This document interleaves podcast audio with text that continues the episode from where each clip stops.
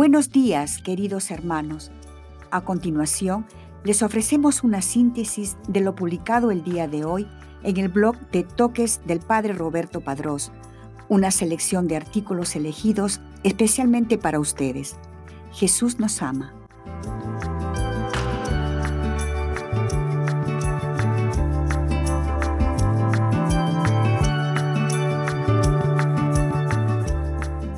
Hoy día la iglesia conmemora a San Heriberto de Colonia, obispo 16 de marzo, martirologio romano.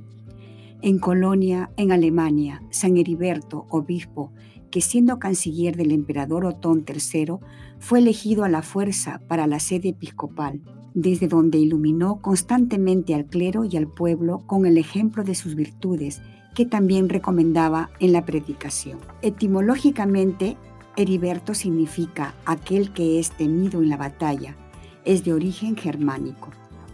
Breve biografía. Nació en Worms en el año 970.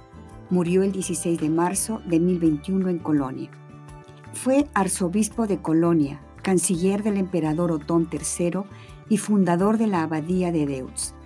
Heriberto era hijo del duque Hugo de Worms. Tras estudiar en la escuela de la Catedral de Worms, su ciudad natal, pasó algún tiempo en el monasterio benedictino de Gorza, situado en el Ducado de Lorena. Después de este periodo fue nombrado rector de la Catedral de Worms. En 994 fue ordenado sacerdote.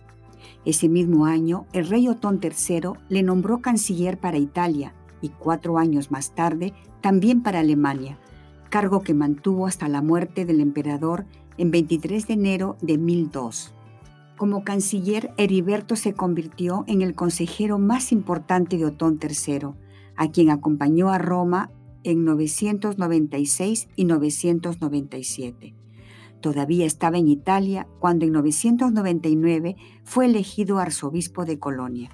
Recibió la investidura eclesiástica y el palio de parte del Papa Silvestre II el 9 de julio de 999 en la ciudad italiana de Benevento siendo consagrado en la Catedral de Colonia en día de Navidad de ese mismo año. El año 1002 estuvo presente en el hecho de muerte del emperador en Paterno. Cuando regresaba a Alemania con los restos del emperador y la insignia imperial, fue hecho prisionero por un tiempo por el futuro rey Enrique II, a cuya candidatura Heriberto se había opuesto inicialmente.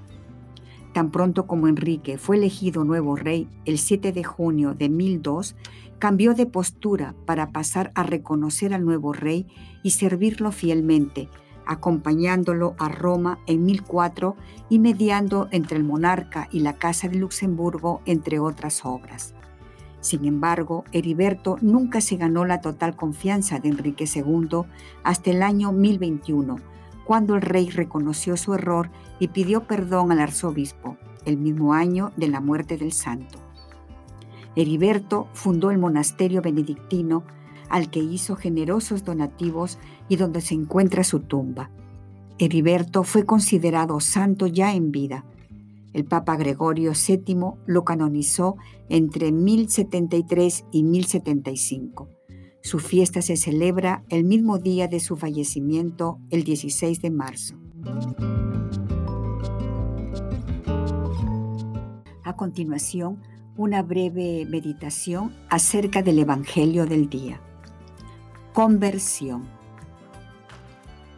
Santo Evangelio según San Lucas, capítulo 4, versículo del 24 al 30, lunes tercero de Cuaresma. En el nombre del Padre y del Hijo y del Espíritu Santo. Amén. Cristo, Rey nuestro, venga tu reino. Oración preparatoria. Dame humildad, Señor, para poder acoger los dones que me das. Ahora te doy minutos de mi vida con tal de encontrar tu rostro. Tú eres mi roca y salvación. Hoy necesito de esta salvación. Dame confianza, valor, fe y amor para abrazar mi propia conversión. Evangelio del día.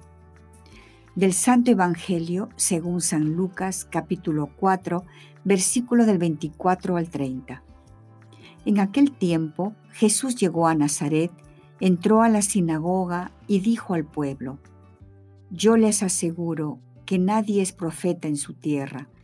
Había ciertamente en Israel muchas viudas en los tiempos de Elías, cuando faltó la lluvia durante tres años y medio y hubo un hambre terrible en todo el país.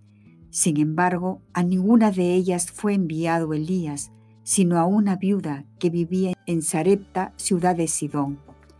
Había muchos leprosos en Israel en tiempos del profeta Eliseo. Sin embargo, ninguno de ellos fue curado, sino Naamán, que era de Siria. Al oír esto, todos los que estaban en la sinagoga se llenaron de ira y levantándose, lo sacaron de la ciudad y lo llevaron hacia un precipicio de la montaña donde estaba construida la ciudad para despeñarlo. Pero él, pasando por en medio de ellos, se alejó de allí. Palabra del Señor. Gloria a ti, Señor Jesús. Medita lo que Dios te dice en el Evangelio. Conversión fue la primera palabra que vino a mi mente al reflexionar sobre este Evangelio. Conversión fue la primera palabra que vino a mi mente al reflexionar sobre este Evangelio. Dios llama al hombre a ser perfectos como nuestro Padre Celestial es perfecto. Y nos encontramos a hombres que viven en coherencia con tal llamado. Hay tanta necesidad de santidad en el mundo.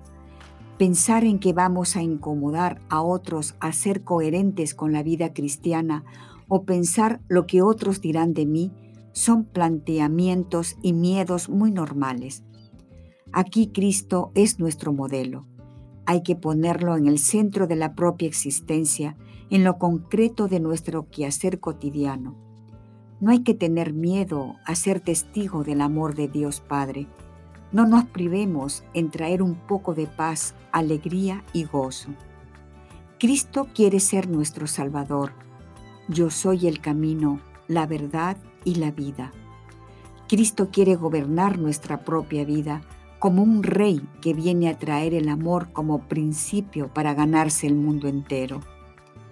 ¿Cuál es la reacción primera que brota de cada uno de nosotros? Aquel que no tiene fe, esperanza ni amor es quien se llena de ira y a la fuerza busca sacar a Jesús de la propia existencia. Por eso, quien quiera ser un verdadero hijo debe pedir ver, esperar y amar al Dios que día y noche busca encontrarse frente a frente con Él. Cada uno de los cristianos participa del sacerdocio de Cristo. Cada uno es profeta y es rey. Tenemos una alta dignidad al ser hijos de Dios y hay hermanos entre nosotros que acogen y comparten estos dones debemos aprender a encontrar a Cristo en nuestra vida cotidiana y buscar traerlo al necesitado. Si hay un Cristo que resucita, no hay nada que temer. Ante todo esto, pidamos un cambio y una verdadera conversión. Que el Señor nos ayude a desear su voluntad y a aceptar sus dones. Este Evangelio nos muestra que el ministerio público de Jesús comienza con un rechazo y con una amenaza de muerte, paradójicamente por parte de sus paisanos. Jesús, al vivir la misión que el Padre le confió, sabe que debe enfrentar la fatiga, el rechazo, la persecución y la derrota. Un premio que ayer como hoy la auténtica profecía está llamada a pagar.